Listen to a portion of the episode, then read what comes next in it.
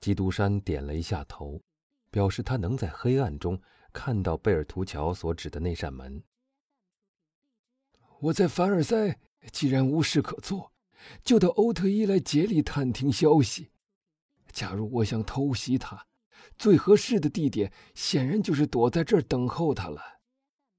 这间房子，正如门房告诉大人的，是属于维尔夫的岳父圣梅朗先生的。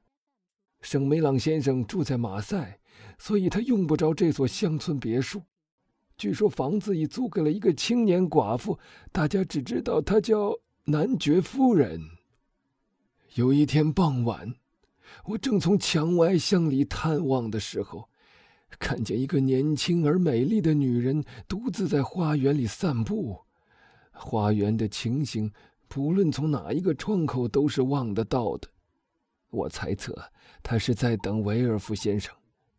当他走近时，能够辨别出他的面貌了，我便看出，他才十八九岁，身材高挑，非常漂亮。而由于他穿着一件很松的绸衣，又没有什么东西挡住他的身体，所以我看出他不久就要做母亲了。过了一会儿，小门开了，进来了一个男人，那个青年女人就急忙向他迎上去。他们互相拥抱，亲密的接吻，一同回到了屋子里。这个男人就是维尔夫。我当时想，当他回去的时候，尤其是假如他在晚上回去的话，他就会独自在花园里走一大段路的。你知不知道这个女人的名字？伯爵问道。不知道，大人。贝尔图乔回答说：“你一会儿就知道。我当时没有时间去打听这件事。”说下去。那天晚上，贝尔图乔继续说道：“我本来可以杀死那个检察官的，但我对于地形还不熟悉，我深恐不能立刻杀死他。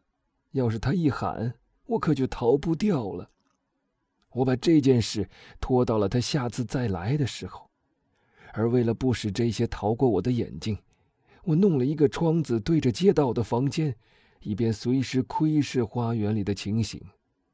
三天以后，约莫晚上七点钟的时候，我看见一个仆人骑着马疾驰着离开了房子，踏上了通往塞弗勒去的大道。我推测。他是到凡尔赛去的，我没猜错。三个钟头之后，那个人满身灰尘的回来了，他的使命完成了。十分钟之后，又来了一个男人，是徒步来的，裹着一件披风。他打开了花园的小门，一进去就把门关上了。我赶紧下来，虽然我还没看清维尔夫的脸。但从我剧烈的心跳上就可以认出是他。我穿过街道，奔到了街角上的一个油桶前面。我以前就是用了这个油桶的帮助朝花园里窥探的。这一次，只是望望已不能使我满足了。我从口袋里拿出小刀，自己先试了一下，刀尖的确很锋利，然后就从墙上翻了过来。我做的第一件事就是跑去看看那扇门。原来他把钥匙留在了门上，但为了小心起见，他把钥匙在锁孔里连转了两次。那么，没问题，我可以从这扇门逃出去的。我把地形仔细的观察了一遍。花园是个长方形的，中间有一片光滑的草坪。四角有枝叶茂密的树丛，树丛中夹杂着矮树和花草。要从那扇门走到屋子里，或从屋子里走到那扇门，维尔夫先生必须经过一处树丛。当时九月底，风很猛烈，大块的乌云扫过了天空，不时的把那苍白的月亮遮住了。这时。微弱的月光染白了那条通到屋子里去的石子路，但却无法穿透那黑压压的树丛。人要是躲在这茂密的树丛里，是绝不会被发现的。我就躲在了离维尔夫必经之路最近的一个树丛里。我刚一躲进去，就好像听到在呼呼的风声里有呻吟声。您知道，我说的更确切些，您不知道，伯爵阁下，一个快要犯暗杀罪的人，总好像听到空中有低低的哭泣声。就这样过了两个钟头，在这期间，我好像觉得又有几次听到了这种呻吟的声音。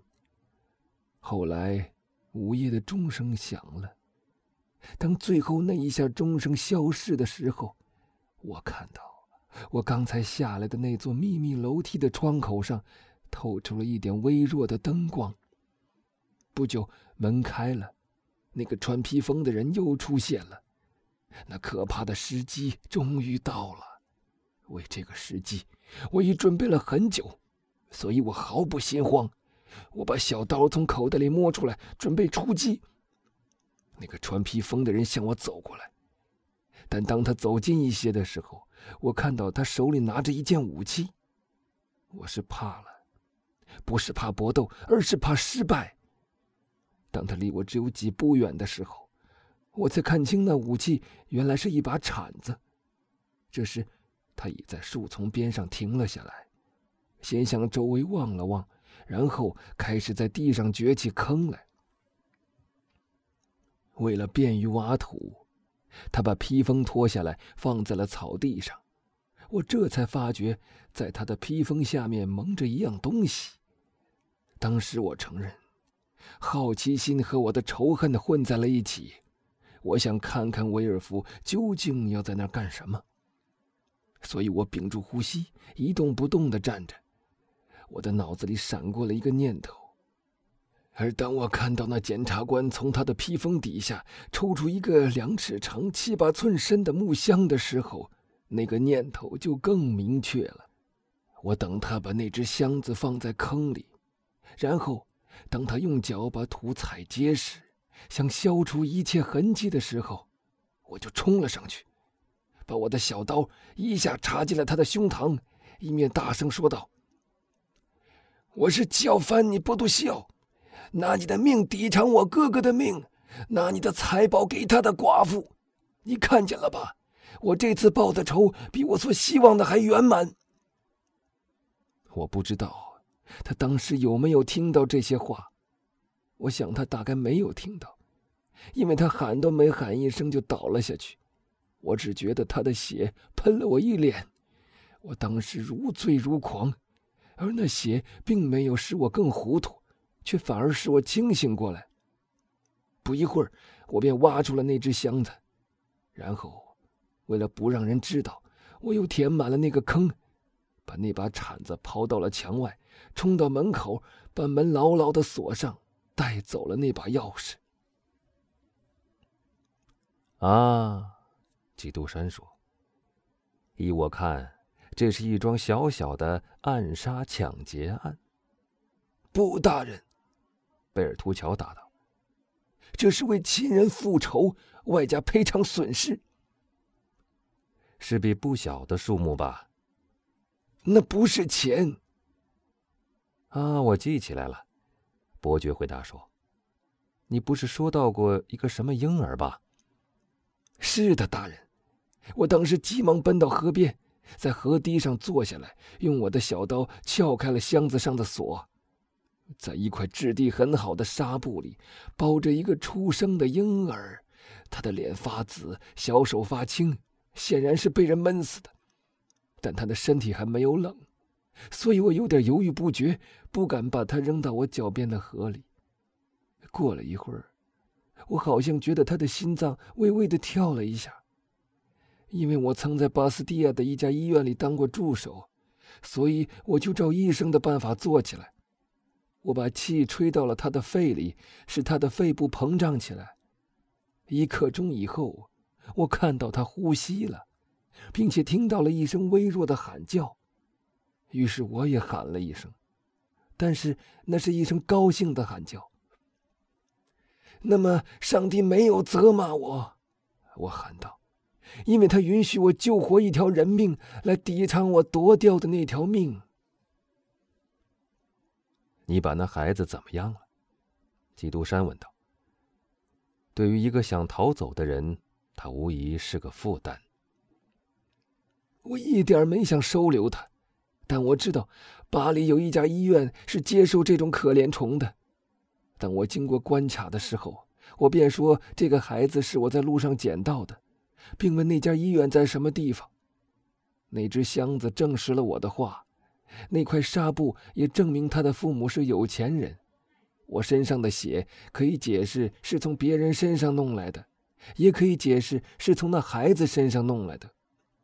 他们没有刁难我，就把那家医院指给了我。原来医院就在恩福街的头上。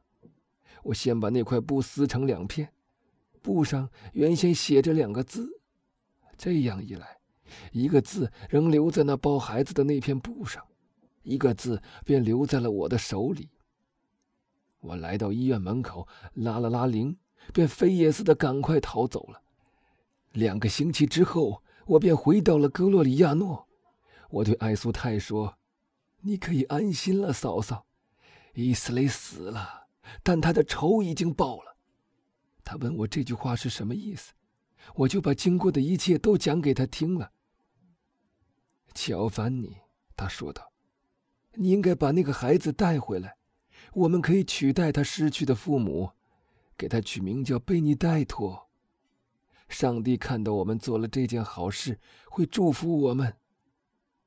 我把我藏着的半片布给了他，回答说：“等我们的境况宽裕一点的时候，再去把它要回来。”